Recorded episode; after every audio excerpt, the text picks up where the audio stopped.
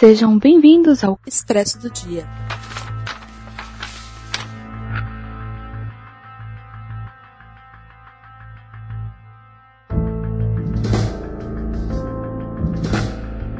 Olá para você que está tomando esse cafezinho. Essa abertura foi gravada durante o decorrer da história, porque nós esquecemos. Esse podcast está sendo gravado ao vivo e, por favor, siga-nos nas redes sociais. Siga no nosso Twitter, nosso Instagram, tem também nosso Facebook, Bookstime no Facebook, Bookstime Brasil em todo o resto. Quando a gente começa aqui nosso dia, tá? A gente se apresenta falando que tomou café com alguém, tomou café em alguma situação, tomou café é, com alguma coisa. De, de alguma forma, nós colocamos café no meio. E, então, vamos lá, já pensou em alguém para tomar café? Nossa, não. Não tem problema, porque eu também tô, tô aqui pensando, eu assim, aí eu for, normalmente coloco situações, né? Eu falo, ah, eu estava tomando café na minha tarde, pensando sobre isso, pensando sobre aquilo. No meu caso ainda é mais fácil, porque eu posso falar que tomei café com você e posso falar que eu, que eu passei- tomei café lendo o livrozinho. Olha, então se for assim, eu passei uma tarde tomando um café com você, com o Kaique e com o nosso amigo André Messias, do livro Kiumba, que também sou fãzona. também um café forte com vocês, três, conversando sobre os nossos livros. Ai, que maravilha seria isso. Eu tô muito doida pra esse dia poder acontecer, que ainda Por não favor. aconteceu. É, Corona ajuda a gente aí. E o André não precisava ser de, do Rio, né? Não precisava, né, André? Podia morar mais perto, né? Sacanagem. Podia, podia, que a gente mora mais fácil, né? Ah, eu tomei, passei minha tarde tomando café e conversando aí com a, com a Bruni e super torcendo pra ela ganhar o prêmio que, na minha opinião, já é dela. Opinião. Obrigada.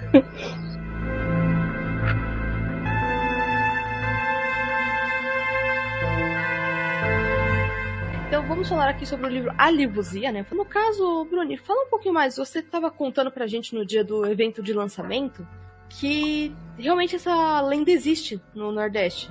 É isso mesmo? Sim. É, no caso foi o, o Alec que trouxe a, a lenda pro livro. A gente tinha pensado em fazer algo mais, porque é, ele é da Bahia, né? Então a gente tinha pensado em fazer algo mais voltado para esse universo mesmo. E aí ele me trouxe essa questão da, da livusia. Eu não conhecia também, foi ele que me apresentou. E aí a gente super gostou da, ideia para usar para um conto. E foi. E a, a em si, ela tem essa questão já, ela só traz os benefícios ou aquela questão um pouco mais profunda do anterior, que é a questão dos escravos, tudo isso, tem também não? Não, na verdade ela é mais uma aparição mesmo. É tipo um fantasma mesmo, assim.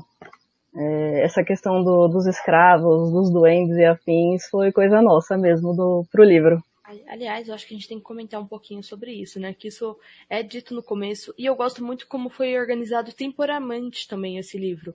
Porque você vai entendendo tudo o que está acontecendo conforme você precisa entender, não na ordem Uhum. Cronológica. E como Sim. eu não sou a doida da ordem cronológica, né, Kaique doido da ordem cronológica? Kaique é enlouquecido. Se não tiver na ordem cronológica, ele não entende as coisas. Nunca vi. Mas às vezes não precisa estar na ordem cronológica, né? Ele vai contando aos pouquinhos, né? Eu gosto dessa loucura. Eu gosto, tipo, um quebra-cabeças, que você pega uma peça aqui, aí você pega outra lá, e você começa a encaixar e você fica, caramba, que legal. Eu gosto disso. Uhum. Eu me identifiquei muito com, com um tipo de narrativa por isso. Você tem uma informação ali totalmente nova, você cai de paraquedas e são vários choques. Porque você tá conhecendo uma coisa do nada. Veio aquilo ali, você tem que se abrir para conhecer, né? Eu, eu gostei muito disso. O começo eu achei que foi bem legal, mas eu gostei também muito de uma outra coisa, que você conseguiu trabalhar a questão do racismo ali. E Uhum. eu achei isso avassalador. É, tanto machismo, tanto racismo como machismo, né? Que tem essa história do da pessoa que começou com a aparição na família, que trouxe essa aparição para a família. Ele, qual era o nome dele mesmo, gente? Esqueci o nome dele. O Henrique. O Henrique. O Henrique ele fez isso quando ele quis construir um casarão. Ele já era uma pessoa super arrogante, né? Ele queria muito ter posses. Ele conseguiu achar um dinheiro e ele fez escravos, é, comprou escravos após a abolição e começou a construir essa casa. Só aí eu já tinha ficado muito tocada porque eu falei, caramba, já mostrou que a abolição foi uma mentira É. né? A abolição não foi real, a abolição não aconteceu naquele momento. Assim, começou a existir uma abolição, mas era muito fácil comprar escravo, tanto que ele compra escravos. Vários. Né? E vários, vários escravos. E não tá nem aí pra vida deles. Sim, ele é exatamente isso. Ele acha que a vida deles importa menos do que as deles, né? Uhum.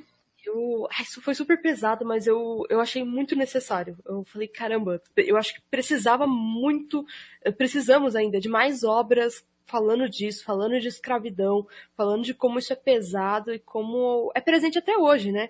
Que a escravidão Sim. até tem resquícios até os dias de hoje.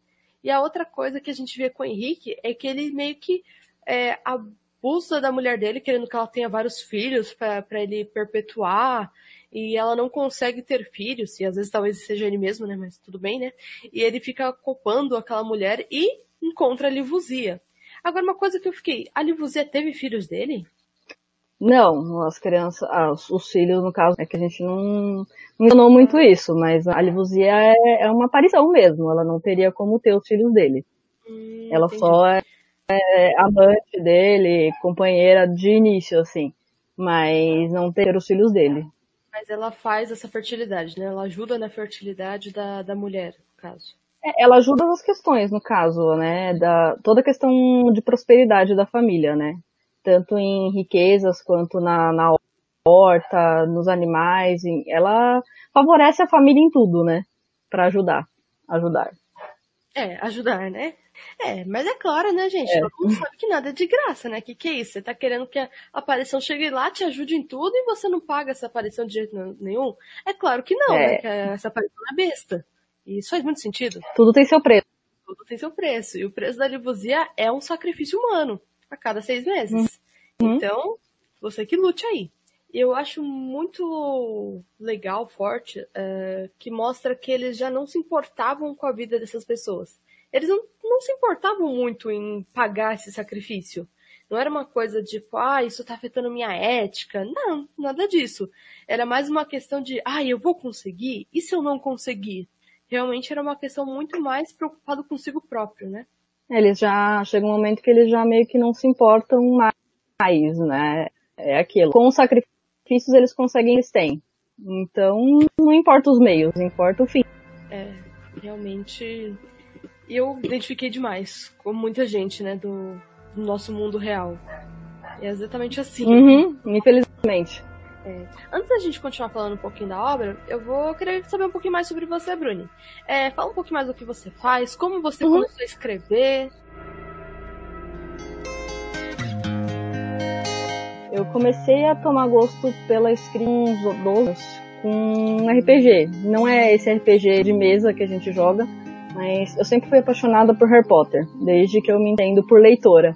E uma amiga veio com uma ideia da gente fazer uma espécie de RPG só que escrito.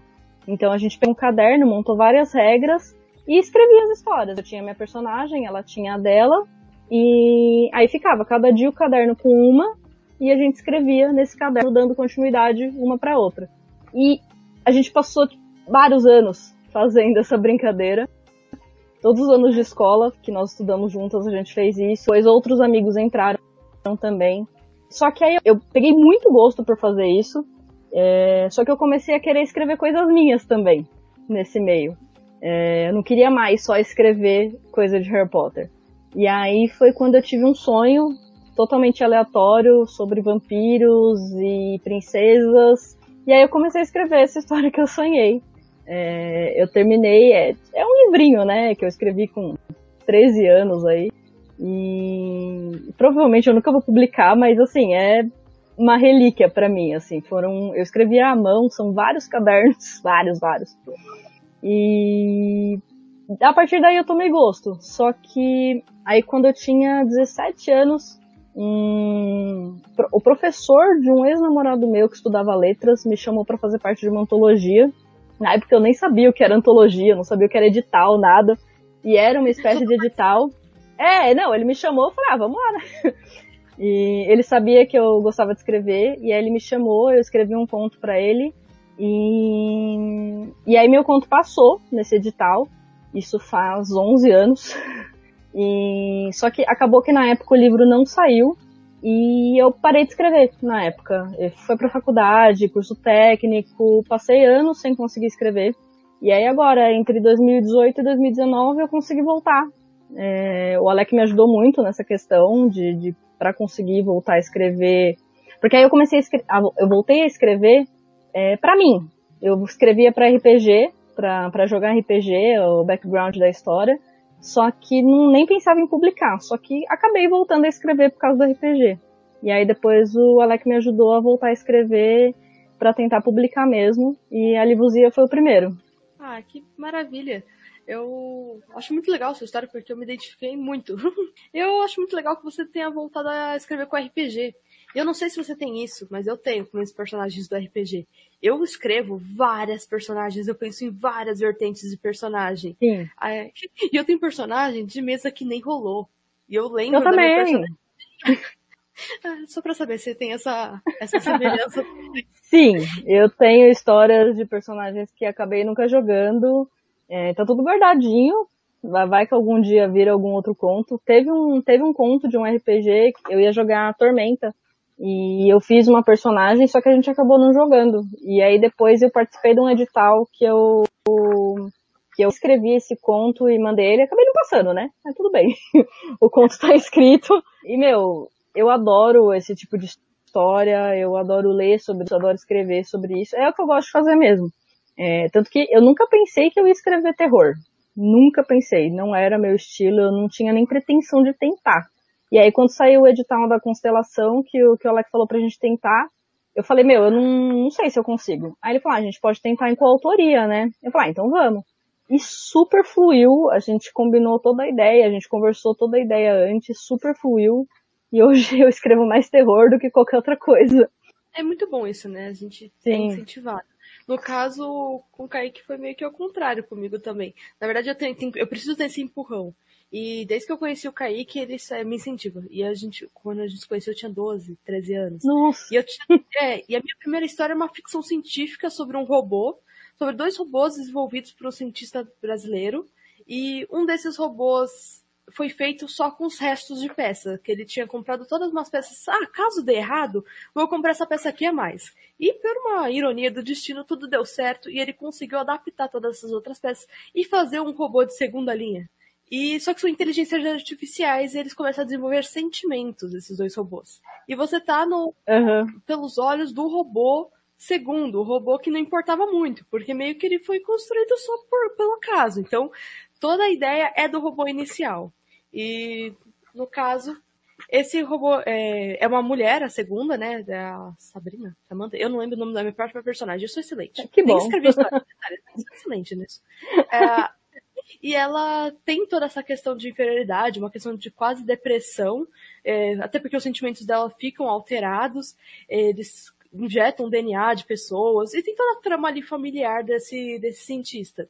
Mas o robô principal é sequestrado, né, por cientistas americanos que querem roubar a tecnologia e lançar antes. Porque é o que americanos fazem, gente. Sempre. É isso. E aí ela tem que ir atrás desse robô e passar por toda uma jornada de recuperar o amigo sem nem querer fazer isso. Porque, na, afinal de contas, ela tá de saco cheio disso tudo.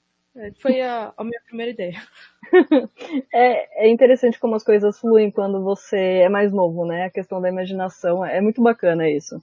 É, sim, é, é muito interessante. E tanto que quando a gente desenvolveu o nosso universo que chama Pedras Lapidadas, né? Inclusive, tá aqui o Kaique comentando aqui. É, por mais lendas BR na literatura, por favor, gente, por favor, tem muita lenda boa no Brasil. Eu tava lendo várias lendas esses dias, e tem lenda que ninguém nem lembra. Tem lenda Sim. que ninguém conhece, e são muito boas. Mesmo, tipo, o Homem do Saco, lendas urbanas, sabe? E a gente não aproveita todas essas. E ele falou, conheço esses livros aí na estante. tem os dois aqui, ó, do André e o de vocês. É, tem Eu quis deixar aparecendo ali. Ah, depois você tem que conhecer Nas Sombras da Mente, que foi a nossa tá, primeira história. Tá aqui. Olha, tá aí. é que não cabia ali em cima.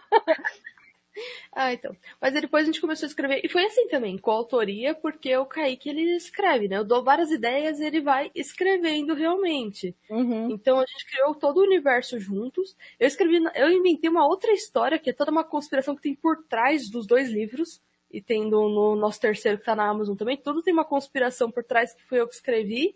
E essas uhum. histórias, o preceito é do Kaique e os personagens também. E eu só ajudei a escrever. Não sei se foi. É, a gente. Assim. Não, a gente fez diferente. É, a gente teve a ideia, e a gente pensou mais ou menos no que queria pra. Em cima, a gente teve a primeira ideia da Livuzia, que foi ele que passou, e aí, em cima disso, a gente foi tentando construir outras coisas. Eu tinha acabado de assistir A Maldição da Residência Rio, que foi uma série que eu achei sensacional, não sei se assistiu. E assista, é boa. Eu não gosto de assistir terror, porque eu odeio jumpscare, mas é muito boa. E eu acabado de assistir, é... e aí tem toda a questão da casa, como o próprio nome diz. E eu queria trabalhar alguma coisa assim, é, diferente, óbvio, mas trabalhar alguma coisa em relação à casa. E aí foi o que a gente fez em, com, sem dar spoilers, né, mas como você leu, foi o que a gente fez é, em relação ao sítio em si. E, e aí a gente sentou uma tarde, é, eu fui lá pra Bahia, a gente sentou uma tarde e definiu todo o plot da história praticamente. Mudaram algumas coisas, claro, sempre muda quando você começa a passar pro papel e vê que certa coisa flui, certa coisa não, mudaram alguns planos iniciais. É, só que nós dois escrevemos, então o Alec começou, aí ele escrevia, sei lá, um capítulo, passava para mim, eu escrevia outro capítulo, voltava para ele, e aí, meu, foi o que eu falei, eu não sabia que ia dar certo. Para mim, coautoria era super difícil, só que a gente tem uma, uma, uma escrita até que parecida. E fluiu muito, assim, fluiu muito melhor do que eu esperava. É... Tanto que o pessoal que lê fala que nem percebe onde quebra da minha parte para dele, porque a gente conseguiu fazer fluir bem. E as, a, única coisa que a gente fez assim é que as partes da Maria, a 90% delas fui eu que escrevi. É, mas de resto foi super fluido, assim, foi super misturado, super mesclado, e a gente ia comentando, ah, pensei em mudar tal coisa, o que, que você acha? Ah, vamos mudar. E, deu, fluiu super bem. É, acabou que nem parece que são duas pessoas escrevendo esse livro, eu acho, né, pelo menos.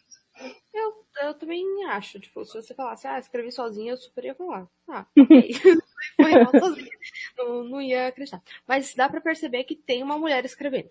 Dá pra perceber. que bom. Dá pra perceber Porque, assim, é, às vezes acontece de algum homem conseguir desenvolver muito bem personagens femininas, mas é mais difícil. É muito Sim. mais difícil. Então, quando você tem personagens femininas tão bem desenvolvidas e que você acredita tanto nelas, e elas não têm, tipo, fraquezas super óbvias, que você fala, nossa, isso aqui foi escrito por um homem. Uhum. Então, é, dá para perceber que uma mulher escreveu com certeza. Não ter, se falasse, ah, só esse cara aqui, eu já ia falar, hum, esse cara aqui, pelo menos uma consultoria ele teve, né? Não, não foi sozinho, sozinho.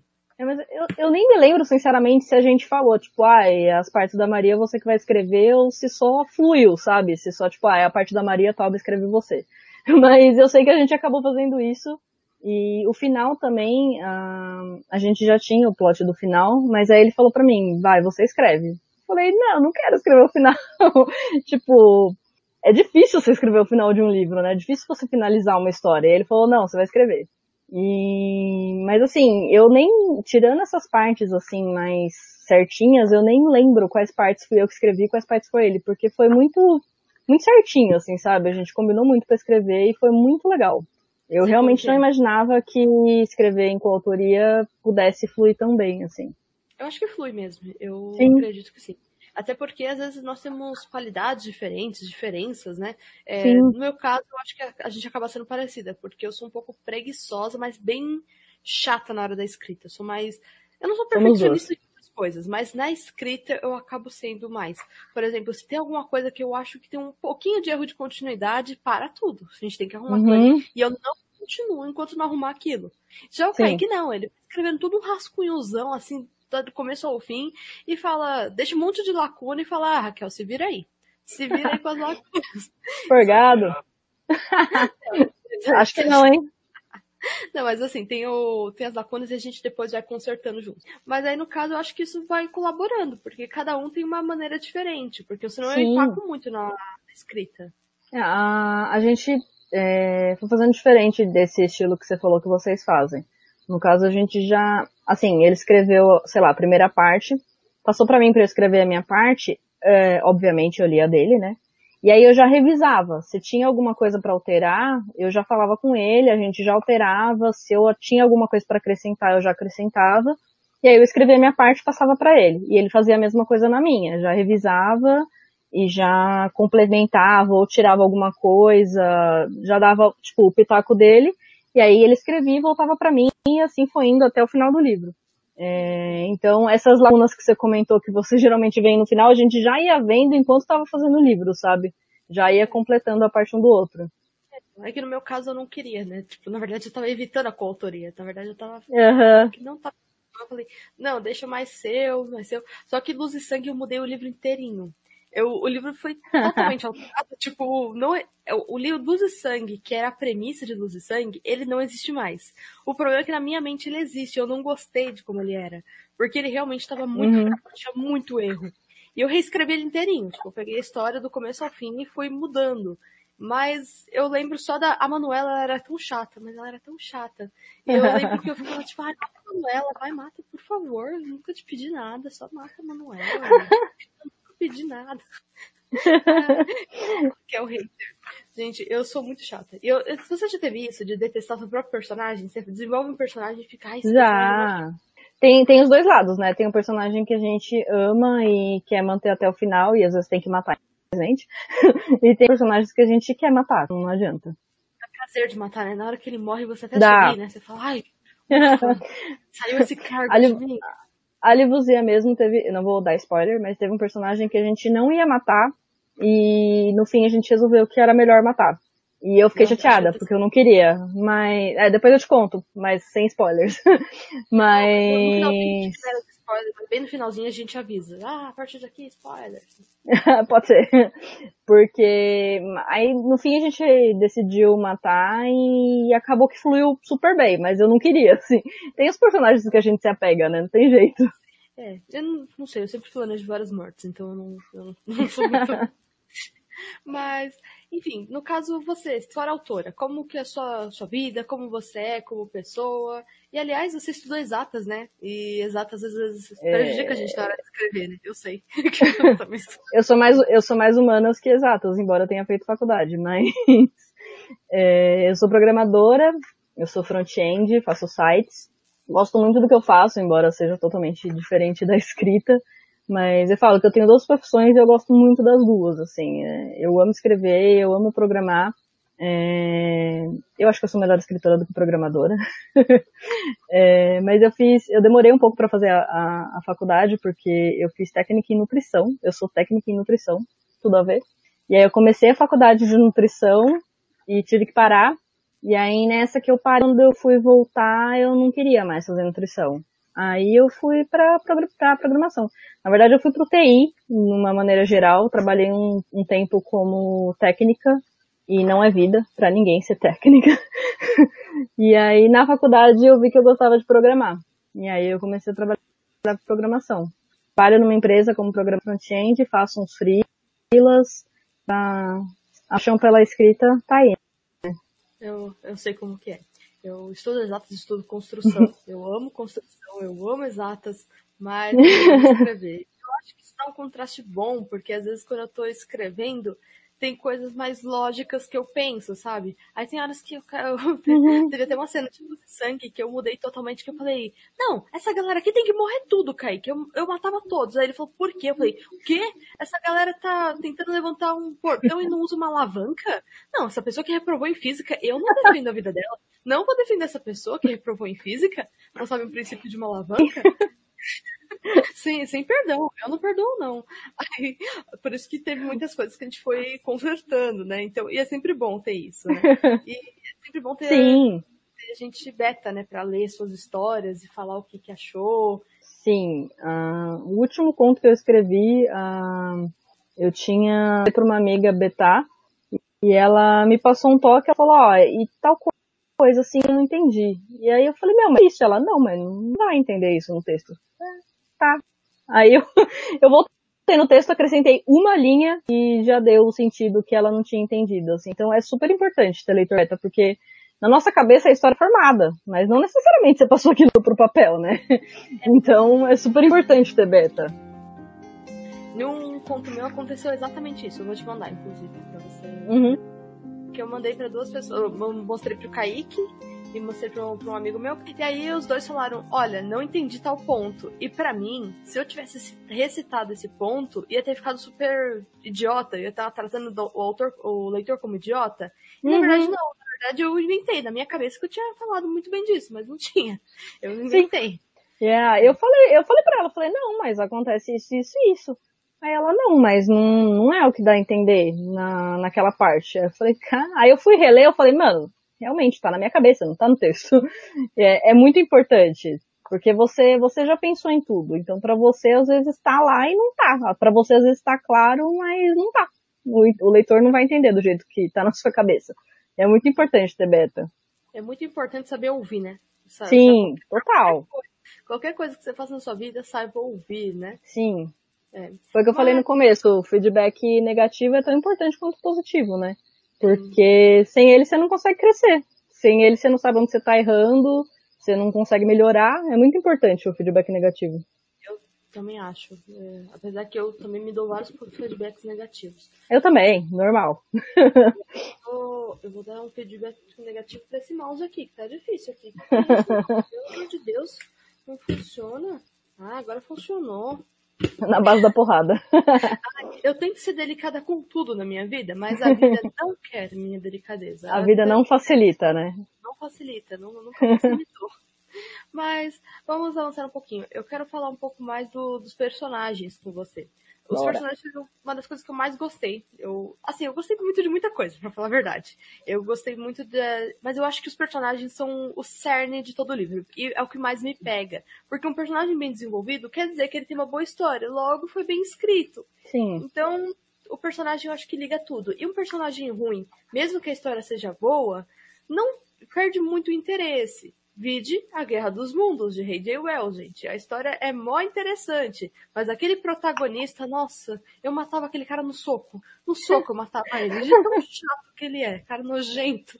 Um livro que eu comecei a ler e não terminei por causa da protagonista foi O Diário do Vampiro, é esse o nome?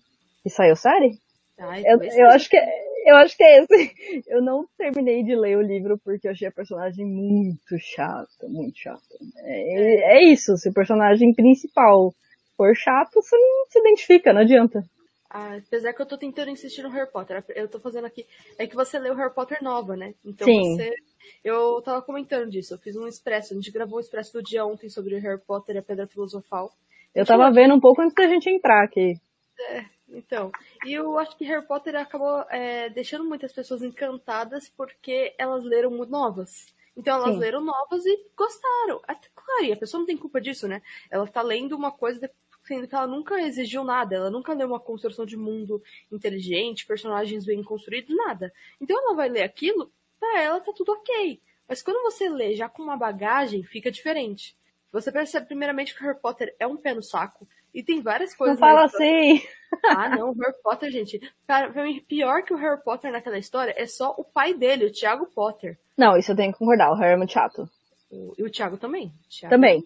Não, o, o, o Thiago é, é embaçado, né? É um, é um cara. É, total. Chataço, gente. Nossa. Mas é, eu, de qualquer forma, foi o que você falou. Eu, eu li, foi a, o primeiro livro grande que eu li, é, eu li com nove anos, é, e eu comecei com a Câmara Secreta. Porque eu vi a Pedra Filosofal no cinema, eu amei, e aí eu fui querer ler o livro. E foi o primeiro livro grande que eu li, foi, e foi isso que você falou, foi um vislumbre, assim, é, a, a Bruninha de, de nove anos lendo Harry Potter e amando, assim, os cenários, a, tudo, né? Porque, querendo ou não, é muito encantador, ainda mais pra uma criança, né?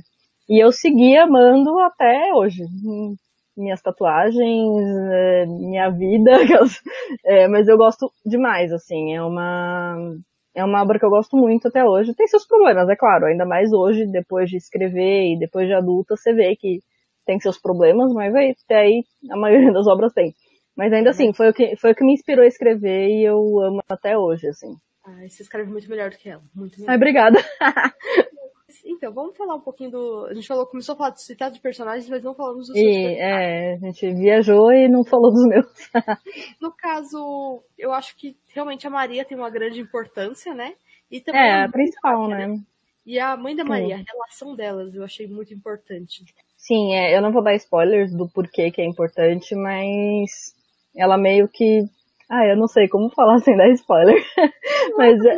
Spoiler, contar que ela, no, no caso, foi a única que conseguiu se desvencilhar da família. Sim. E a mãe dela não ficou prendendo ela, né? Não, não ficou Foi graças à mãe, né? Que ela, ela conseguiu meio que fugir da, da maldição por vários anos. Mas. É, é por causa da mãe, né? Não tem como. Tanto que isso depois gera um ciúminho no, no final, sem spoilers também. Mas foi por causa da mãe, né? Ela se, se safa por alguns anos por causa da mãe. E dentro daquela questão que nós estávamos falando, né? O Henrique, né? A gente começou a falar e parou de falar. É ele é uma pessoa tão cruel, né? Ele vê pessoas morrendo na frente dele e até as outras pessoas que tão, são todas preconceituosas, todas racistas, tá? No caso, esses escravos são escravos negros mesmo, galera da África. Sim. Acabou de ocorrer a abolição e estão cagando para isso, tá? A galera continua sendo vendida de, de forma clandestina, entre aspas, que ninguém vai impedir. Então, ele vê essas pessoas morrendo e ele não, não se importa. Ainda meio que contrata a Livuzia para ajudar ele nos negócios. É, na verdade, ele começa o livro sendo uma pessoa boa, né? É uma pessoa simpática e tal, mas aí ele vai, vai sendo corroído, né? É, depois, principalmente depois da, da questão do, do ouro e tal, das pedras. E aí é isso, ele não, ele quer que os escravos construam o casarão sem se importar com o tempo de trabalho, fazendo todos eles trabalharem dia e noite, é, escravo morrendo e ele só, tipo, ah, dane-se, morreu um, bota outro no lugar. E é, é, bem essa questão mesmo. Isso lembra muito a vida normal, né? é, infelizmente. E me lembrou um pouco o Senhor dos Anéis, né? Precious, ele foi corrompido, ele foi corrompido é. por aquilo que ele mais achava precioso. Eu falei, caramba, será que ele vai ficar definhado? Daqui a pouco ele vai estar nessa caverna? My precious. My precious.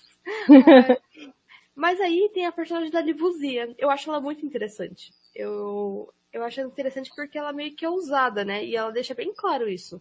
Que ele tá Sim. tá tentando usá-la e ela não, não deixa isso tão barato. Então por isso que eu falei, eu super entendi a Livuzia, é. Ela se apaixona pelo Henrique e ela quer ajudá-lo. Só que no fim a ganância dele se sobrepõe e aí ela fica brava e impõe a, a maldição, né? A, a troca, né? E, e aí é quando começa a, a questão das oferendas e tudo mais. Sem dar spoilers. eu tenho que tomar muito cuidado para não dar spoiler. É bem assim ainda, né? É, é ruim é isso, é porque tem tantas coisas acontecendo é porque, como você falou, como a nossa cronologia não é tão certinha, eu tenho medo de falar alguma coisa que até é início de história, mas que tá lá no meio, entendeu? Mas eu acho que nesse caso não tem problema, até porque ninguém vai pegar, né? Eu mesmo não, não peguei muita coisa. Uhum. E teve. É... Ah, depois a gente fala do post twist. Né? Depois, depois a gente fala disso. mas enfim. Tem a Maria, Maria eu achei ela legal, mas eu também gostei que ela não é uma personagem sem defeitos, né? Você não. vê que ela tem os conflitos, e às vezes não são conflitos tão grandes até então, né? É, são conflitos às vezes até meio bobos com o namorado. Sim. É, com o comum, né? É, conflitos como eu, de desemprego. Que Maria, te entendo, amiga. Irmã. é nóis.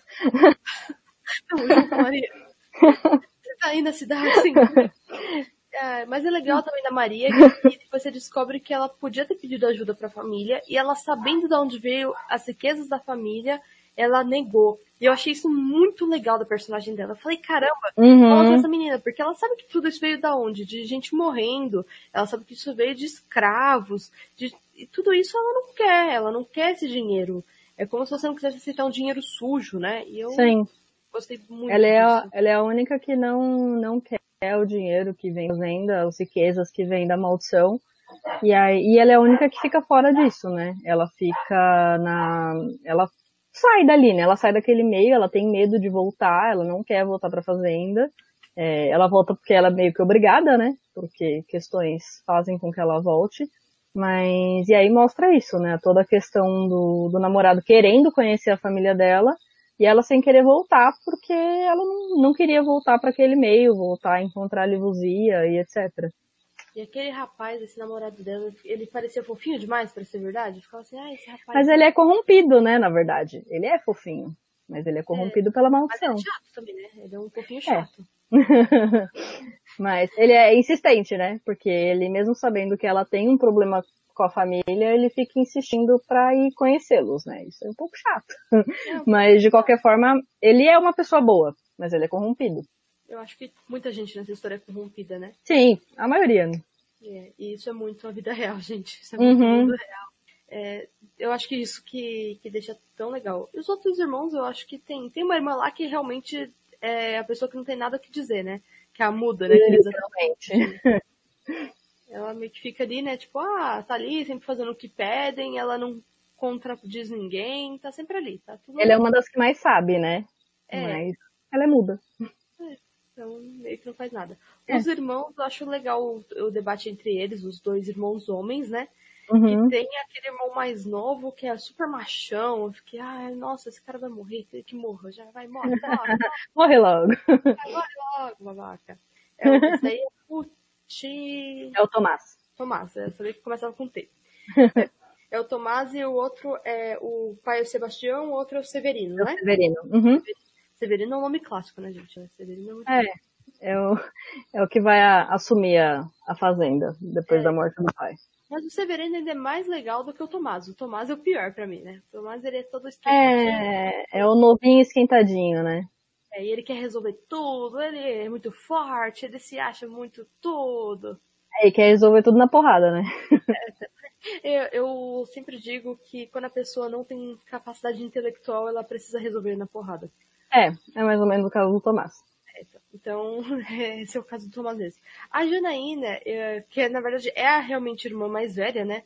Hum. O Severino, mas é porque ele é homem, então ele vai assumir a fazenda. É ele que vai assumir, né? É. A Janaína, ela é uma pessoa que você percebe que ela não é uma pessoa ruim de todo. Ela quer o bem da família. Sim. Mas ela não pensa que o bem da família talvez esteja dependendo de, do mal dos outros. É que, né, eles já estão tão corrompidos que eles não nem percebem mais, é. Mas eu gostei, eu gostei de como a Janaína foi desenvolvida também, uhum. de perceber que ela tem um cuidado para algumas coisas, outras coisas não. E isso também retrata muita gente do mundo real, aquela mãe que quer dar o melhor pro filho, mas vê a criança passando necessidade na rua e não se importa. Uhum. Eu, muita gente ali, eu falei, vi muita gente na figura da Janaína. Eu também acho que é uma pessoa, um outro tipo de personagem que foi muito importante estar ali, muito Sim. bem representado. Ela, explica, é ela que explica algumas coisas no final, né? Então é, é um personagem importante. E no caso tem os nossos queridos Tomás e o Severino aí. O Severino não tem muito o que dizer não, né? Ele só é, vai não. mas ele é mais tranquilo até. É, uma, uma parte dele no final também revela algumas questões, né? É, mas não, não é um personagem de tanta importância, acho que quanto a, a Janaína, por exemplo. Um é, personagem eu... secundário importante, né? Eu acho que o Tomás dá muita coisa trama, né? Ele vai. Ele causa conflitos. É o foguinho, né? É o, é o isqueirinho do, do, é. grupo. é, então acho que da família a gente conseguiu falar de todos os personagens. De todos. Né? Uhum. É, então, falamos da Livuzia, falamos de tudo. Ah, tem um investigador também. Não, é um repórter. Um repórter, é. O repórter ele tem um investigador que meio que vai é, tem os capítulos deles do nada intercalados para você saber como que tá a investigação desse assassinato. Aliás, o que tá rolando é, por trás, né? É, é porque o livro, o livro começa com o assassinato do Sebastião, que é o pai dessas pessoas que estávamos citando. E aí a trama começa em cima disso, né? E aí o investigador e o, o repórter começam a investigar como que ele foi assassinado. E muita gente da cidade está falando que tem uma aparição que eles acham que tem a ver uhum. e eles não acreditam, né? Eles são super céticos com isso. O investigador e o repórter querem uma, uma versão lógica dos fatos, né? Eles não querem uma aparição, eles querem a versão lógica. Mas eu, é muito interessante, eu gostei também desses capítulos intercalados deles. Eu achei legal porque dá uma visão do, de como o povo tá vendo tudo isso. Até porque é uma família afastada, não é uma família que tem muitas amizades Sim. Eu, eu gostei muito de muita coisa, é sério. Tem muita coisinha muito bem trabalhada, né? Que você fala, podia ter escapado desse ponto? Podia, mas tá tudo bem amarradinho, né? Que bom. Tem, várias, é, tem vários pedaços ali que eu fico falando, seria super fácil ter um furo aqui. Seria muito fácil, mas não tem. Isso é ótimo. É, é bom quando a gente. Porque é aquilo, pra mim, eu, modéstia à parte, gosto muito desse livro, eu acho que ele ficou muito bom. Mas é sempre importante a gente ouvir é, opiniões alheias, porque o que é bom para mim pode não ser bom para você, ou você pode achar um furo que eu não achei. Então é super importante isso também. É, é eu também acho super importante. Eu, uhum. Na verdade, eu gosto de feedbacks é, negativos, é porque a gente, às vezes a gente sabe um pouco do defeito que tem no nosso livro. Sim. A gente até conhece. E, por exemplo, com Luz e Sangue, eu meio que sofri um pouco com os feedbacks, porque tinha feedback que era negativo, mas ele não sabia nem explicar por que, que ele era negativo. Ele não sabia uhum. falar. Aí eu falava, caramba, mas o que, que é negativo? Me conta só, eu só quero saber isso. E tantas coisas que estavam lá, e essas coisas tão claras, porque todo mundo que eu falei, ó, oh, lê aqui, todo mundo percebeu. Aí a pessoa não percebia uma coisa tão clara, tão lógica na trama, e aí eu ia ver qual é, quem é a pessoa que fez a resenha, a pessoa só faz resenha de romance. Hum, aí não adianta, né? de romance, ela não vai entender completamente um livro de terror com ficção científica e conspirações. Nem essa um pouco, normalmente. Um gênero, não faz sentido você colocar essa pessoa para fazer essa resenha. E aí eu vi que, tipo, falava, ah, então, né, é difícil. Lê de novo que você leu errado. é, outras pessoas que, tipo, elogiavam tudo, mas às vezes, dentro dos elogios, pareciam tão vazios. Eu falo, essa pessoa não entendeu o livro, ela não entendeu tudo que a gente queria passar, então também fica meio chato, né? Às vezes a pessoa dá um elogio para você e ela não sabe o que tá elogiando, sabe? Parece que ela nem leu. Sim. Ou não entendeu, né? É, não entendeu. É muito chato isso. Mas, Mas é, caso. É. Todo mundo pode ler de tudo, né? Mas tem umas pessoas que são mais acostumadas com um gênero do que com outro, né? Então é normal acontecer isso. Sim. É, só acho que realmente quando você vai se propor a falar algo sobre um gênero, é bom você comentar sobre a sua experiência também com esse gênero. Uhum. É uma coisa que a gente sempre faz aqui, né? Se a gente está num livro que está um pouquinho fora da nossa zona de conforto, a gente fala o porquê e a gente explica o porquê até da nota. Eu é, gosto de comentar isso, por exemplo, quando a gente fala de uma ficção científica. Fala, olha, essa ficção é muito boa então tal, tal ponto, e a gente está comparando aqui com outro, outro, outro livro da ficção científica. Então uhum. você está tendo vazamento em livros parecidos, para você saber se ele é melhor ou pior. Então isso é bastante importante. E eu acho que isso é importante para todo mundo. Para você que está lendo um livro, é claro, né? Se você está começando, você começa. Começa com Harry Potter, né? Que depois você vai aumentando seu conceito, né? começa mais, começa mais básico. Mas depois você vai lendo outros livros e você vai vendo como é a complexidade. Sim. Ou depois você lê um livro muito bom. Por exemplo, o livro que eu comecei, que eu voltei a ler, assim, eu tinha uns 10 anos, 9, 10 anos, eu li Crianças na Escuridão, do Júlio Emílio Brás. E é um dos meus livros favoritos hum. até hoje se eu, se eu reler esse livro, eu choro. E ele escreveu o prefácio do Na Sombra da Noite. Eu, ele é maravilhoso. Que homem. que homem que é Júlio Emílio Brás. Que honra, e... né? Oi? Que honra, né? Que honra. É... Ele escreveu o prefácio. Foi, foi, muito. E eu gravei um podcast com ele também, foi sensacional. Nossa, foi uma, uma experiência única. E quando eu, como eu li um livro muito inteligente, muito bom, eu até fiquei um pouco chata, mas eu tava naquela fase mais da adolescência que a gente meio que lê qualquer coisa e tudo tá bom, né? Parece que importante é ler em certas fases. Mas depois a gente vai desenvolvendo. E depois você vai entendendo diferentes narrativas. Por exemplo, por isso que a Sim. gente critica tanto, às vezes, as pessoas que começam a dar vários livros clássicos no ensino médio. Para uma pessoa que nunca leu um livro na vida, gente. Para de dar Sim. Machado de Assis para uma pessoa que não sabe nem o que é o realismo, não sabe de onde veio, não, não sabe nada. A maioria não vai gostar desses livros, né? Não adianta. E aí vai acabar não criando gosto pela leitura porque vai começar com um livro que ela não se identifica. Então não faz sentido, é meio contraproducente. Ou pelo menos ajudar a criança a se identificar com o livro. Eu tive Sim. professoras que tiveram esse cuidado e isso foi muito importante para me formar também como leitora. Assim, eu estava formada como leitora porque eu tive uma, um exemplo, eu tive uma prima que me ensinou a ler antes de entrar na escola e super me uhum. incentivou como leitora. Então eu sempre fui leitora desde os cinco anos e depois eu só dei uma afastada e voltei. Agora, é, muitas vezes, muitas pessoas não tiveram nem contato. E aí, o que, que era importante? Eu tive uma professora que fez a gente ler Cora Coralina na sexta série. Mas ela pegava o livro, falava pra gente ler, aí falou, Leu, vocês entenderam? Ah, entendi isso, ah, entendi aquilo outro. E ela pegava e começava a contar toda a história, explicar todo o contexto por trás Legal. daquilo. Gente, isso é um professor. Isso faz falta, faz muita falta você ter um professor na vida, gente.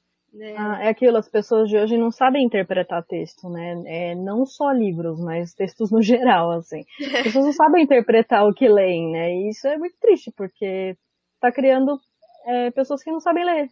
É muito triste isso. Isso aconteceu com o Livuzia? Tipo, alguém que leu e falou, ah, gostei ou não gostei, e te falou uma coisa que você falou nada a ver com a história? Tipo, então Nossa, com a Livuzia eu acho que não. É, o pessoal que veio me dar feedback falou pontos que gostou e que faziam sentido para a história. É, eu acho que com a Livuzia não aconteceu isso não. É, ah, que, que é o que é bom, né? É, muito bom. acho que significa que tá claro, né? É, e tá claro, e apesar de ser uma história muito bem amarrada, ela não é tão complexa de entender, né? Ela é uma não. história que simples. Então Sim. eu acho até um livro legal para você que tá afastado do terror, quer começar a ler terror, leia Livuzia. É um livro interessante, é um livro que você vai conseguir entender porque é bem, as coisas são bem claras, os personagens são muito claros, né? Então tudo isso tá bem ok. É, às vezes, errinho de digitação é muito pouco, né? Eu achei que está bem menor em questão de, de outros livros da, da Constelação. Até esse, essa edição que eu tenho aqui é a, é a minha mesmo, né? É, foi a primeira que eu peguei lá no evento e eu guardei ela para mim. e até tá com uns post-itzinhos aqui. São dois post-its de errinhos que eu achei depois que eu preciso passar pro pessoal da Constelação para a segunda edição. Mas que eu me lembre são só dois. É, então, tem um que é do da hora que vai falar o cunhado e fala o sogro. Aí eu falei, não, esse cara não é sogro desse não, gente. Aí eu li, não, esse cara não é sogro. Aí eu falei, tá, tem alguma coisa errada, porque o sogro não acabou de morrer. O sogro morreu, cadê esse sogro? Aí eu li de novo e falei, não, acho que isso aqui... Tá errado. É errado. Eu tenho, tenho uma parte também que era pra tá escrito braço e tá escrito prazo, um negócio assim. Mas é, é, é pouca coisa, é, é, erro de digitação isso mesmo. Sim, é, mas... É, é aqui, era pra ter escrito braço prazo. Quase igual. Eu comentei com você, né? No caso, isso não é tanto obrigação do escritor, é obrigação da revisão. E infelizmente é. a constelação é, deu muita pisada na bola nisso. Tipo, se você não tem alguém para revisar e deixar bom, fica muito a desejar a revisão, muito a desejar mesmo. E tem o nome aqui de uma hum. pessoa que eu não fez. Eu, eu não sei, na verdade, porque eu, eu, e o, eu e o Alex somos revisores, né? Então a gente já passou bem revisadinho para eles, mas eu não tive problemas com eles não, assim, é, em relação a isso. Então, foi o que eu falei, é, eu relendo o livro eu achei duas coisinhas, mas aí é só falar para eles que eles arrumam também. O que tá errado no, que tá errado no livro que eu comentei até no dia com, com os meninos lá, é, o nome do livro na, nessa parte de, dos detalhes técnicos e tal, o nome do livro tá errado aí. Mas a gente até comentou lá no dia, não sei se você ah, lembra. Eu cheguei Nossa, a comentar com vocês lá no dia do lançamento. Sim, exatamente. Não tô entendendo. O destino nos uniu. Sim. Além da gente sentar na mesma mesa no dia do lançamento, o livro de vocês está com o nome é, do nosso livro. Não, aí foi, foi, muito engraçado, né? A, a Lisuvia, gente, a Lisuvia. A Lisúvia tá escrito. Muito é. bom esse nome, Lisúvia. É, a gente, a gente ficou zoando isso um tempo, na época, que era Lisúvia, não era Livuzia. Eu falei, vamos parar de falar assim, que daqui a pouco eu vou estar falando errado também. O pior de tudo foi que a gente colocou aqui o código, né, pra cadastrar o, no, o nosso, Luz e Sim. Sangue. Eles erraram eles colocaram o código de Livuzia. Eles não colocaram o código de Luz e Sangue. Então a gente cadastrou o código de Livuzia no Scooby. Eu fui cadastrar o meu no Scooby e já estava cadastrado com o seu livro. Ela falou, o que está acontecendo? Aqui, a gente tava mega de boas, já sabendo que não Sim. foi culpa nossa.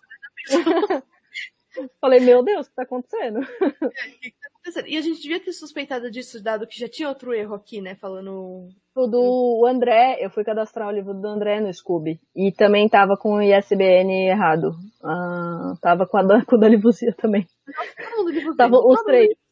Maravilhoso, é. então.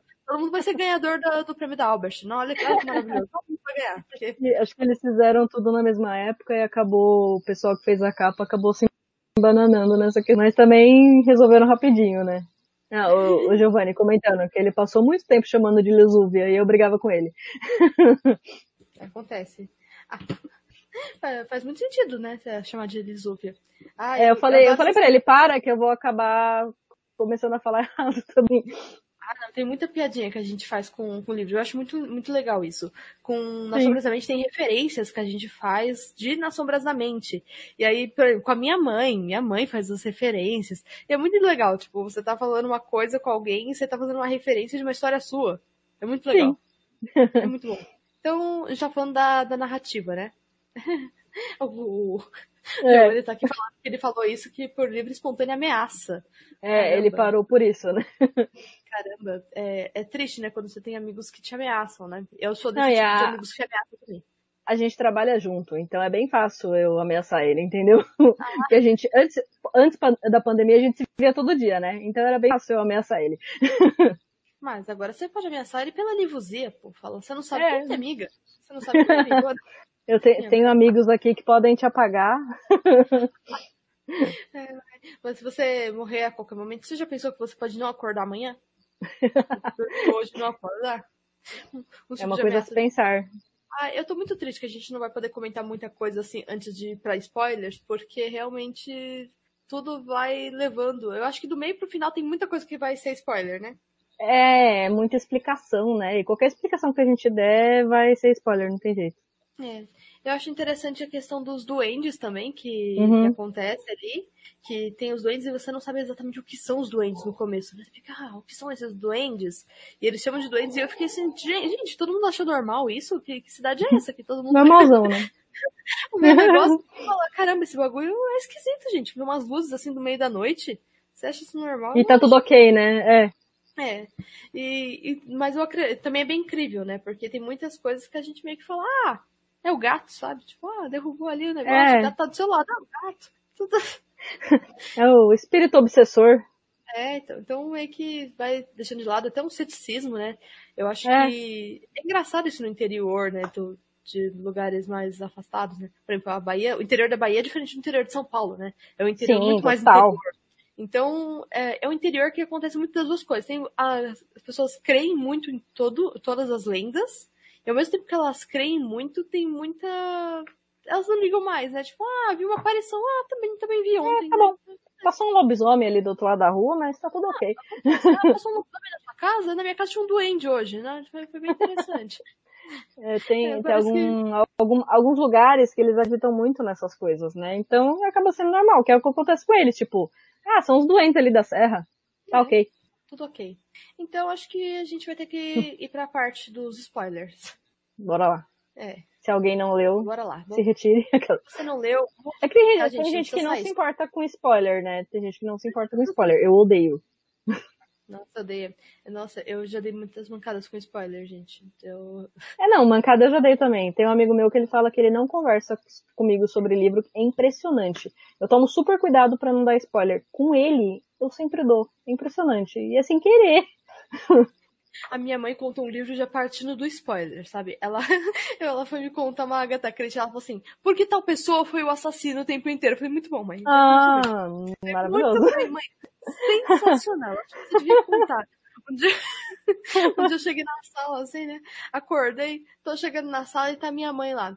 Então, aí o que que aconteceu? Essa menina, ela na verdade, ela foi adotada por esse cara e tudo isso. Aí eu falei, mãe, você tá contando o livro inteirinho pra todo mundo, é isso?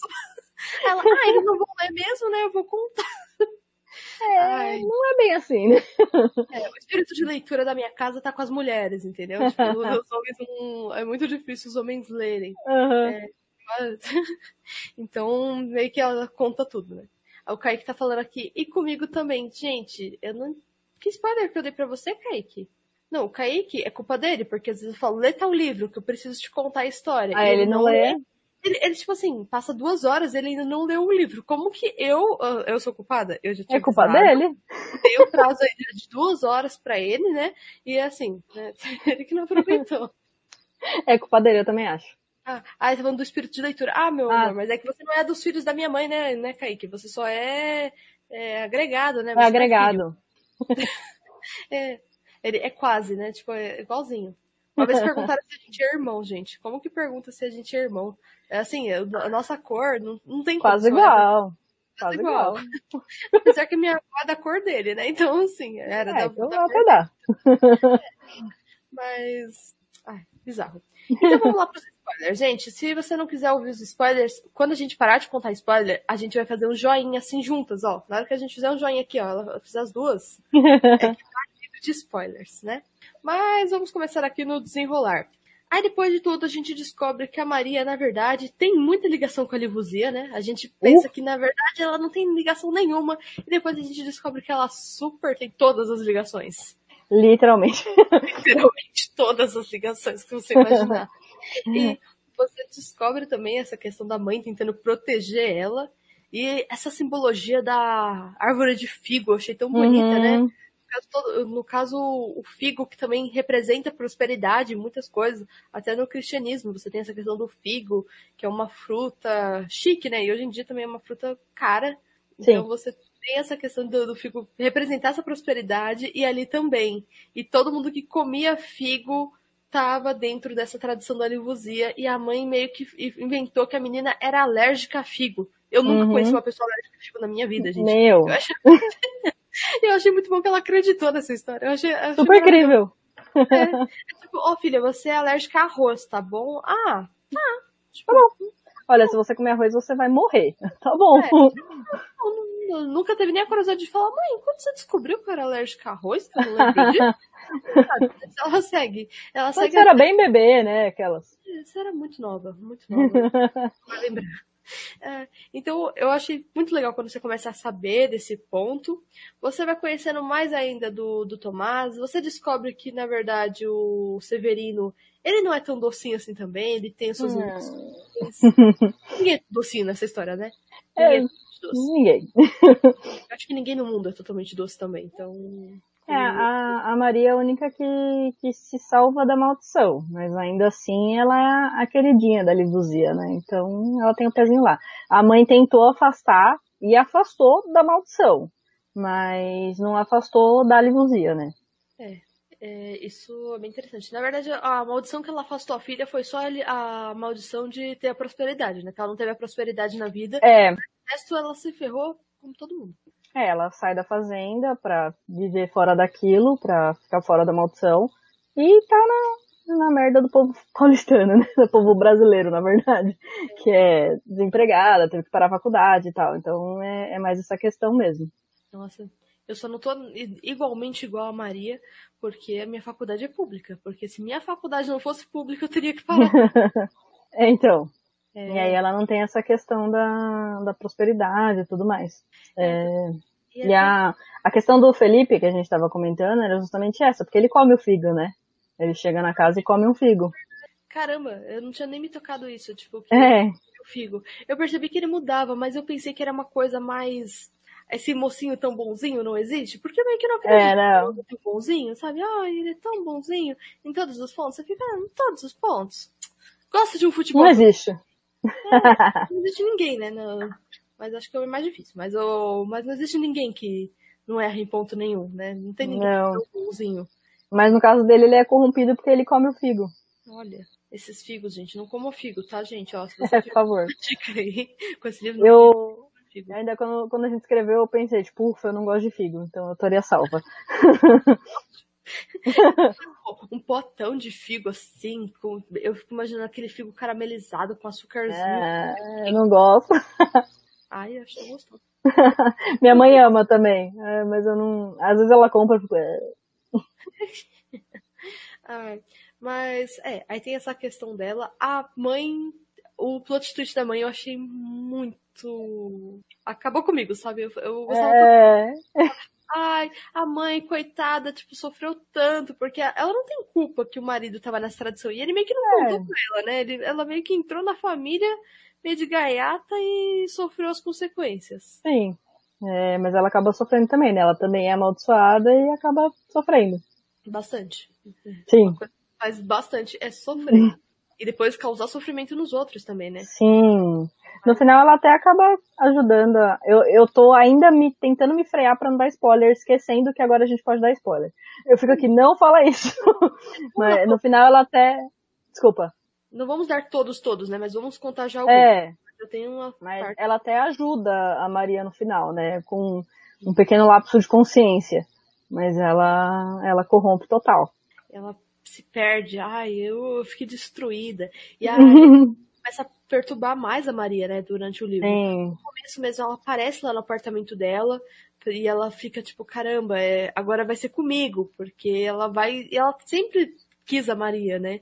Então Sim. ela vai lembrando de tudo isso e a Livuzia fica lá enchendo o saco da Maria. Coitada da Maria, gente. Coitada. A Livuzia não queria o Severino pra continuar a tradição, ela queria a Maria. E a Maria não tinha comido figo, gente. É, é- Essa aparição também, né? Tipo, chata, né? Pô, não... Chata. além de tudo, ainda quer escolher quem ela quer. Tadinha da Não se toca, é a família inteira e que é a única que não tem. então, não é não, Possessiva ela, né? né? A menina não te quer, para. Assistir. É muito chato a Livuzia, gente, às vezes. Mas eu entendo, mas eu realmente entendo a Livuzia que não, não, não é legal o que fizeram com ela também. Se aproveitar dela Sim. e dizer depois, tipo, ah, ela não é importante. E eu olhei essa parte e falei, gente, é muito isso. Um homem se aproveitando todo do poder dela, de tudo que ela ajudou ele, e no final, tipo, ignorar tudo e falar que é Sim.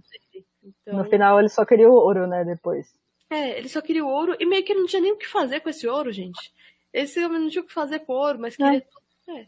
Eu acho que a ganância é isso, né? A gente É. quer alguma coisa que a gente nem precisa né, na, na realidade. É bem isso mesmo. É. A, a Janaína também, ela corrompe bastante no final, né? Sim. Acaba falando várias verdades para Maria. Sim, e eu, eu achei muito legal isso, porque essas verdades tinham umas nuances. Então não Sim. foi uma coisa que veio do nada e você falou, ai, não, isso não ia acontecer. Não, tá? Ficou super crível. Aquilo que eu falei, o final é muito crível, é muito encaixadinho com a história. É um plot que te surpreende, mas sem ser impossível, né? Não é uma coisa que você fala, Uhum. eu não poderia imaginar porque não é lógico. Não, é lógico. É só, se você não imaginou, é porque você não imaginou mesmo, né? É. Sim. Aquilo, ela é a mais velha e a mãe protegeu só a Maria, né? E ela tinha essa mágoa guardada que às vezes, tipo, é, por ela ser uma pessoa, entre aspas, boa, é, ela nunca deixou aquilo transparecer, mas aí depois que ela foi corrompida, vazou, né? É, mas dá pra entender também todo o drama da Janaína, porque a Janaína Dá. faz tudo pela família. Ela tá ali cuidando da fazenda, ela que cuida realmente de tudo. E quem vai assumir, Sim. na verdade, é o Severino. Quem fala um monte de bosta é o Tomás. E a Janaína, que tá ali sofrendo com tudo, tá sem nada. E a favoritinha da Uhum. mãe ainda é a Maria, que nunca fez nada pra pela mãe. Ainda, a primeira coisa que ela fez foi sumir. Quando ela teve Uhum. oportunidade, ela foi embora. Então, Janaína, dá pra entender você também. Dá pra entender. Deu pra entender ainda, né? E assim, né? É claro que tem uma hora que a pessoa surta, né? tam- Também Sim. com tudo isso. A própria Maria, né, tem umas coisas que ela começa a ver de repente, ela começa a se ver diferente, começa a se ver como corrompida, mas é Sim. uma ilusão da, da Livuzia, né? Sim. Que a, a Livuzia que é ela, né? Então. E, e ela é a, a mestra das ilusões, né? Então. É. E no e depois tem o Felipe, né? Finalmente quando o Felipe é, é, pego. E nessa hora eu fiquei tão, tipo, apreensiva, porque o Felipe, depois de tudo, eu fiquei pensando esse Felipe, esse Felipe, mas depois eu falei, Felipe, não muda, Felipe, fica aí do meu lado, Felipe. Aí na hora que o Felipe É. de lado, eu fiquei, caramba. A nossa, a nossa ideia inicial era, era matar o Felipe também, mas fazer um final diferente, assim. E, se não me engano, foi o Alec que fez essa parte e a, gente pensou, tipo, não, ficou bem legal, assim, então não vai, tá ligado? É, aquela, aquilo que a gente comentou das mudanças que às vezes ocorrem no, no meio do, do caminho, no meio do plot já existente. Mas eu, eu gostei bastante do, do final do, do Felipe, dele ter sido corrompido também, que aí mostrou bastante a questão da maldição, né? Sim. Ai, é tão. Ele faz uns comentários super machistas e eu fico assim, ai, ele não é. Uhum. Não é assim, não. Felipe é menino bom, gente. O que, que é isso? Tadinho, pobre, pobre Felipe, não. Não. Ai, mas é. E quem é esse personagem que você falou que, queria ma- que não queria matar e foi difícil de matar? A Maria. A A, Maria. gente- a nossa ideia não era matar ela. É, Ah, a, a nossa ideia. Isso foi o spoiler supremo, né? A, a nossa ideia era deixar ela viva e grávida. Só que aí a gente mudou tudo no meio do caminho. ai, eu acho que desse jeito ficou muito bom. Eu super. É, a ideia era continuar a maldição da família. Tipo, é aquele negócio. Putz, ela sobreviveu e ela tá. Será que a maldição vai continuar com ela ou não? Mas aí a gente mudou tudo e eu gostei bastante do resultado depois. Na, na época eu lembro que ele falou de matar, eu falei, não, a nossa ideia era tão legal. Mas no fim ficou muito bom. Mas é, ficou muito interessante. É porque, e é legal que o legado da Maria não se apaga totalmente, né? A Maria Sim. não se apaga. Diferente de toda a família. A família se apaga. E eu achei muito legal isso, porque a, a, a família se construiu em cima da Livusia e de sacrifícios para a Livusia, e depois disso ela se apagou também. Sim. Então tudo fez sentido. E na hora que acaba tudo, eu, eu quis aplaudir já nessa parte. Já falei, caramba. Assim, se acabasse ali já tava ótimo para mim. Já tava tudo muito bem encaixado. Mas eles, aquele... tinham, eles tinham que morrer, né? A família tinha que morrer. Não tinha jeito. Eles já estavam corrompidos até o talo. Mas a, aquele gancho lá no final com o repórter nojentinho. Uhum. gente, vou contar essa parte. Eu não vou contar, mas tem uma. Depois você conhece melhor o, o repórter, que o, se ele é tão gente boa assim, se não é. e, olha, eu achei. É, foi uma finalização perfeita para mim. Foi... Que bom. É, no final, essa ideia ficou melhor do que a, primeira ideia que a gente teve mesmo. É... Eu nem queria mudar, foi o que eu falei, eu não, não queria matar ela, eu queria deixar alguém vivo. Mas no final ficou bem, bem bacana essa, essa questão. Ai, eu não sei nem mais o que dizer, eu acho que a gente falou sobre todos os pontos. Acho que sim. Né? É porque é tanta coisa, eu fico, é um livro que deixa a gente emocionado, não sei, eu fiquei bastante emocionada quando eu li, porque eu sou uma pessoa, minha emoção é diferente do, das normais, sabe? Então eu não fico emocionada, tipo, ai, que final bonitinho, estou emocionada, ai, que feliz. Não, eu fico emocionada com isso, quando tem tudo tão amarrado, tudo tão inteligente, uma trama inteligente. Ah, vamos fazer um joinha aqui que, gente, ah, acabou o spoiler. Acabou spoiler, tem spoilers agora. Uh, então, eu, foi tudo tão amarrado que chegou no final eu queria chorar de emoção. Eu achei tão bonito que eu falei, caramba, uhum. eu super leria de novo e de novo esse livro. Ai, que bom. Obrigada, de verdade. Teve um colega nosso que leu essa semana também, e ele falou também que ele praticamente leu numa sentada só e que gostou bastante. É muito bom ouvir isso. É, e aí na mesma semana, você falando isso, na mesma semana a gente passando para semifinais da Best, é só alegria, minha ficha não caiu até agora. Eu tô, eu tô muito feliz. E aí depois a gente anuncia aí também se você ganhar. E eu acho que você. Claro! Ai, tomara. Se quando? Eu dei, eu dei um grito ontem vendo essa live, na hora que ele falou o nome do meu livro, eu falei, não, não acredito que passou, velho. Porque é aquilo, você tem aquela esperancinha de, de passar, mas você fica com o pé no chão, né? Tipo, ok, se não passar, tudo bem, eu vou sobreviver. Mas quando passa pra semifinal é. Nossa, foi muito bom, muito bom. Eu sou uma pessoa também bem pé no chão, né? Mas assim, quando eu li esse livro, eu fiquei pensando como que o meu passou junto com esse livro, sabe? Eu falei, como que o Luto Sangue foi aprovado junto com esse livro? É, assim, é muito diferente. Além de tudo, nossos livros foram aprovados no mesmo edital, né? É, é, assim, é, o mundo nos uniu, gente. O Sim, total. Nos engraçado que o André também. O André participou Sim. e ele não ganhou. Daí, ele contou aqui, né? Que ele não ganhou e depois ele reescreveu de uma forma diferente para publicar o Kiumba. E também é um livro que eu achei muito legal. Eu, eu ainda não consegui ler também. Eu, tô, eu não tô conseguindo ler, gente. Tá muito difícil. Mas tá. É tipo, tão os próximos da fila, eu juro. Vale muito a pena, vale muito a pena. E com o André foi muito engraçado também, porque lá na, na hora que nós fizemos a, as nossas apresentações lá no dia do, do lançamento, eu super me interessei pelo livro dele também. Ainda pensei, quando a gente finalizar aqui, eu vou pegar o livro dele, né? Só que, não sei se você lembra que a gente saiu lá da, do bate-papo e já tava encerrando o evento. A gente teve que meio que sair correndo, né? E aí eu acabei esquecendo de pegar o livro dele. E minha mãe também queria. E aí a gente ficou, puta, a gente esqueceu de pegar o livro e tal. E aí depois ele entrou em contato comigo pelo Face me falando a mesma coisa. Que ele tinha se interessado pelo meu livro, só que aí na correria da finalização do evento ele não conseguiu pegar. E se a gente podia trocar figurinha e tal. Aí eu mandei um, um livro meu para ele, ele mandou um livro dele para mim. E a gente trocou aí. E também, é, tanto o André quanto você e o Kaique, a gente pegou super super afinidade naquele dia, era impressionante, é mó legal. Muito surpresa. Os autores ali foi uma questão. É sério, aquele evento foi um dia totalmente diferente. Eu tava Foi. numa fase super passando mal, eu te falei, né? Que eu tava com umas enxaquecas muito bravas. Eu saí no dia anterior, eu tava no hospital. eu tava no dia anterior no hospital e falei, caramba, será que eu vou conseguir estar tá ali naquele dia tomando uma medicação super forte? Eu tava dopadaça. Eu tava dopada e ainda assim cheia de dor, que meu olho mal abria. Uhum. Eu falei, caramba, eu vou ter que ir lá me apresentar. E eu tô acostumada a fazer tudo com dor, então assim, acabou sendo um pouco mais tranquilo. Mas eu saí destruída, né? de verdade, conheço esse livro. Antes eu vou contar aqui de novo como que funcionam nossas escalas de cafeína. Pra você que já tava aqui na Twitch, tá falando, mas Raquel, você já contou isso. Eu sei, mas para quem tá ouvindo, é a primeira vez. Então, para você que está nos ouvindo aí de casa, você que está ouvindo a gente no Spotify, em qualquer lugar, nossa escala de cafeína funciona da seguinte maneira: nota 1, que é a pior nota, é café descafeinado, porque sem cafeína não vale nada. Nota 2, café fraco. Gente, como é ruim café fraco. Não faça café fraco. Nota 3, café com leite, né? Aquela coisa, né? Não brinca muito. É o seu primo mais novo no videogame que você coloca o controle embaixo dele. Hoje em dia não existe mais isso, mas né, antigamente existia.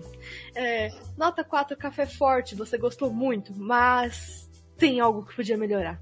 Mas a nota 5 é café expresso, é aquele que preenche o coração e deixa você acordado o dia inteirinho. E eu quero saber de você, Brini, a nota que você dá dentro da sua dedicação, de, da sua coautoria, é, se você mudaria alguma coisa, se quando você lê você pensa, caramba, eu mudaria alguma coisa? Ou você realmente dá o seu expresso e fala, tô totalmente satisfeita com, com a minha obra? Olha, é, foi o que eu falei, modéstia à parte, eu gosto muito desse livro, eu acho que ele ficou muito bem escrito. É, eu sempre comento que eu achava realmente que não ia dar certo fazer com a autoria, mas deu super certo. Eu acho que a gente acertou muito a mão desse, nesse livro. É, é claro, defeito todo mundo tem, mas eu acho que eu dava um expresso para ele também, viu? Porque é, modéstia, modéstia à parte, eu acho que esse livro ficou muito legal. Olha, é, ela, gente, se ela tá falando e ela não, ela não tá sendo chata, não, ela não tá sendo arrogante, nada disso, porque o livro tá, a gente, sensacional do começo ao fim. Obrigada. Se você lê e você não gostar, gente, vem falar comigo que a gente vai ter que utilizar daquela maneira mesmo da porrada, porque não vai ter mais como a gente diálogo, brincadeira. Brincadeira. É aquela, lê, lê errado, lê de novo que você leu errado. Você leu errado. Então. Esses dias eu tava olhando o Scooby, tem uma nota 3 no, no livro. Eu falei, poxa, nota 3, que tristeza. Não, teve uma também lá no Luz e Sangue, um blog que falou, a constelação que, que manda para uns blogs aleatórios aços, né? Aí eu, nota 3. Aí só que eu li a resenha só tinha elogios. E até que a pessoa entendeu bem, eu falei, não entendi a nota 3. É, muito bom, nota 2. Sabe aquela pessoa? às vezes eu vou ver comentário no Mercado Livre, a pessoa fala, produto excelente, durável, ótimo custo-benefício. Nota 2, ruim. É, ué. Tudo bem, né, gente? Como cada um. Eu queria, eu queria que essa pessoa que deu nota 3 viesse falar pra mim o que, que ela achou que era nota 3 real. Mas é é muito, é muito engraçado isso, porque eu realmente tive feedbacks muito positivos sobre esse livro, é, e é muito gostoso de ouvir isso, porque foi o que eu falei, foi o primeiro terror que eu escrevi, é, eu não achei, eu não participei sozinha desse edital, porque eu achei que eu não fosse conseguir escrever terror, e no fim, super deu certo, eu super consegui escrever, assim, é, o Alec ajudou muito, e hoje eu praticamente só tô escrevendo terror. Maravilhoso. Mas a minha nota desse livro é um café expresso com bombonzinhos, gente. Não acho ah, não. Maravilhoso. Sabe quando a professora não quer te dar, ela te dá a mais. E ela te dá a mais, mais. A mais e uma carinha feliz, né? Volta, e um coraçãozinho no, em volta. É a nota pra esse livro, gente. É, é bom, de verdade. Para o que feliz. você tá fazendo. Vai falar com a Bruni lá nos comentários, manda direct lá no Instagram dela. E ela já te mandou autografado, muito melhor. Você já, ficou, já Aliás, eu vou colocar ele em gratuito amanhã na Amazon. Ah, que maravilha, gente. Que maravilha. Então, ele vai ficar por quanto tempo? Vai ficar do dia 3 ao dia 15, se não me engano. Acho que é. É, do dia 3 ao dia 15 vai ficar gratuito na Amazon. Ah, tá. Eu vou avisar para você que tá na, na, live da Twitch, ouça isso. Mas pro podcast, o podcast vai sair daqui um bom tempo. Falando nisso, gente, falando em, em livro gratuito, e-book gratuito, nós aqui no, no nosso Bookstime, nós temos um Apoia-se. E para incentivar vocês a apoiarem o nosso, com cinco reais aí de apoio, nós vamos te mandar um conteúdo gratuito naquele mês que você apoiou. Então nós temos três e-books nossos, né? Que é Nas Sombras da Mente, Luz e Sangue, Alvos como a Neve, escritos por nós. Meu livro vai sair em breve. Tem os livros também da nossa querida Carol, né? Da, da Carol Oliveira, que ela também tem três livros lançados e mais livros do nosso pessoal. Então, você apoiou a gente com 5 reais aí, você vai receber um e-book gratuito. Você vai receber em formato MOB e em formato EPUB no seu e-mail. É só nos avisar direitinho, contatar, e você recebe aí nos apoiando. Então, apoia esse cappuccino, nos ajude a nunca esfriar e sempre conseguir, né, é, produzir conteúdo, que não é fácil, não é fácil produzir conteúdo. Não, nem um é, pouco. Siga aí nossas redes sociais, como eu já comentei antes, participe do nosso grupo. Mas agora eu quero que a Bruni fale as redes sociais dela e faça seu merchan. Eu tô com. Eu fiz um, um Insta profissional faz pouco tempo que meu Insta pessoal começou a bombar. Eu falei, meu Deus, eu tô misturando muitas coisas, eu não sei mais o que é pessoal e profissional, então vou separar. Acho que foi em maio que eu separei. Então meu, meu Insta é arroba escritora underline Bruni Guedes. E meu Twitter é Bruni Underline Guedes. Pode, pode me seguir, que eu sigo de volta. Muito obrigada. Posso fazer um merchanzinho do meu catarse, dos meus catarses que estão no ar?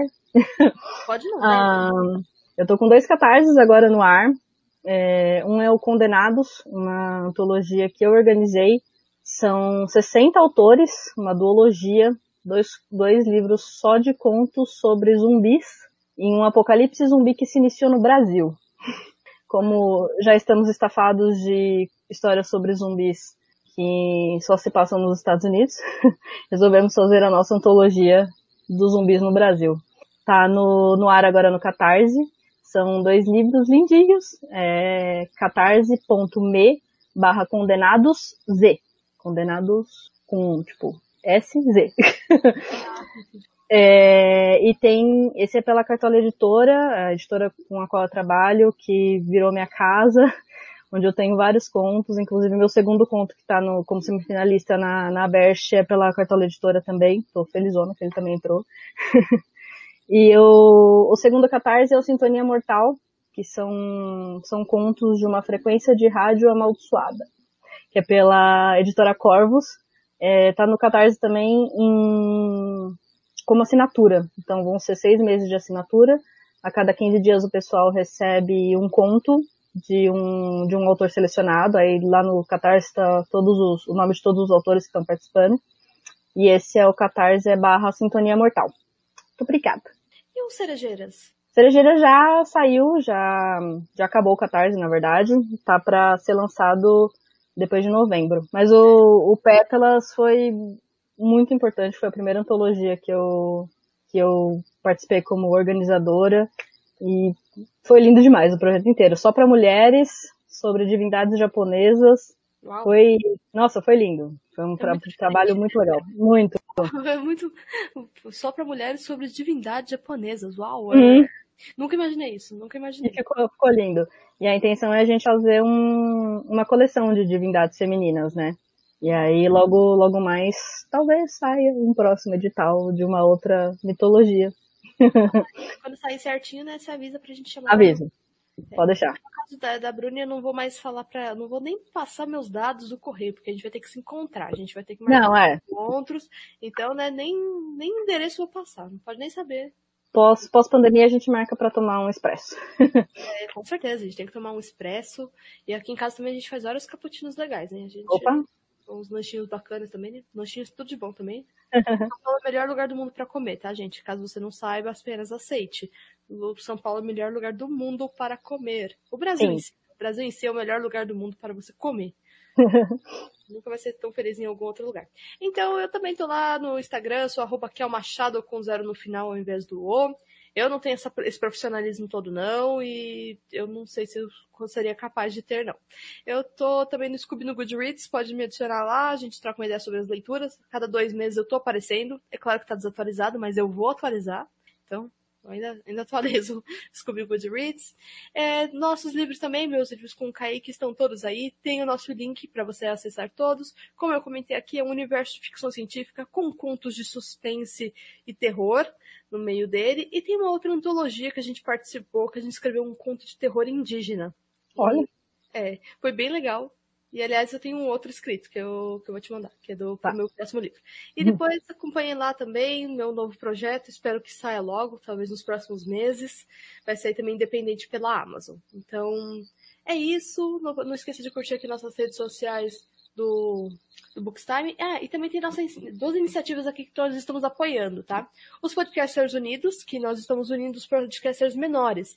Então, o nosso idealizador, Julito da Galera, que agora virou Julito do Povão nosso querido Julito, né, o sensacional Julito, ele organizou esse projeto para todos os podcasts pequenos se apoiarem. Então todo mundo aí se ajuda para todo mundo se divulgar. Tá bem legal esse projeto. E também tem o projeto de Wakanda, que no caso o Kaique está participando mais ativamente. É uma rede para apoiar o conteúdo feito por negros, negras e negres.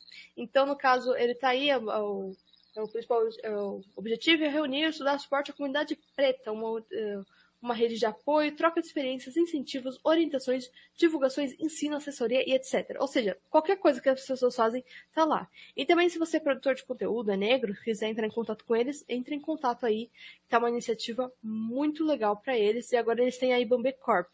Então eu vou deixar aqui o link e, mas tá aí para você no, na descrição do podcast, tá? Se você tá ouvindo, quer participar, quer conhecer mais, conheça, vale muito a pena, porque infelizmente essas pessoas não têm a mesma visibilidade. Então é muito importante dessa visibilidade, até por questão de conteúdo. Você tá perdendo conteúdo de muita gente simplesmente por questão de classe social. Às vezes a pessoa não está conseguindo produzir da mesma forma que uma pessoa branca. Então tá, tá aí para estamos aí para incentivar. Posso abrir um parênteses? Pode. A, a Cartola tá com um projeto bem legal, que abriu no Catarse, se não me engano, ontem, de afro-horror. É, eu não me lembro o link porque acabou de abrir. Deve ser afro-horror, mas eu não tenho certeza. É, é um projeto bem bacana também, só com escritores negros, é, contos de horror. Bem legal. Projeto bem legal. Quer dar algum recado final? Não, eu tô, tô bem feliz com essa nossa conversa, foi bem legal. A gente precisa marcar um café pós-pandemia e conversar sobre os nossos livrinhos. E no, no mais, é uma coisa que eu sempre falo na, nos grupos da Cartola, no, no Twitter e tal, que é o pessoal se unir, né? Porque tem muita gente que considera que somos concorrentes, mas na verdade nós somos todos colegas de profissão. E se a gente não. É, o Brasil ainda é um país muito difícil na questão da literatura. E se a gente não se unir, a gente não vai pra frente, infelizmente. Então, unidos a gente é sempre mais forte.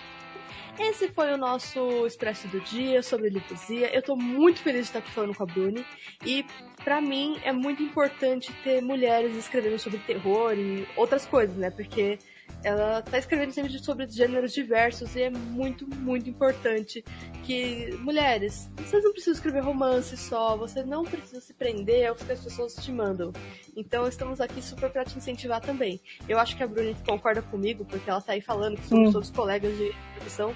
Se precisar de ajuda, qualquer coisa, fale com a gente, sabe? Fala, dá um, dá um help aí, porque vamos estar tá aí para te incentivar também. Então, é isso, pessoal. Leiam mais e até mais.